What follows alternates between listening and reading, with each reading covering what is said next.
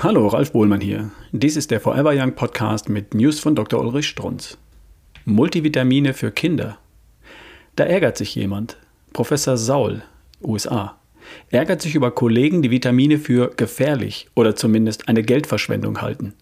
Wenn doch sogar die American Medical Association schriftlich empfohlen hat, dass jede Person täglich ein Multivitaminpräparat einnehmen sollte. Saul ärgert sich nicht nur, sondern hat nachgedacht. Wie könnte er uns, die Bevölkerung, packen? Seine Idee? Über unsere Kinder. Die sind uns in der Regel heilig. Um die kümmern wir uns. Also zitiert er einfach dreimal.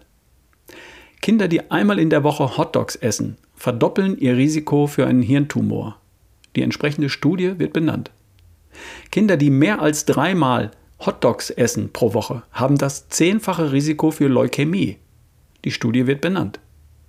Kinder, die Hotdogs essen, gleichzeitig aber Multivitamine einnehmen, haben ein verringertes Krebsrisiko. Die Studie wird benannt.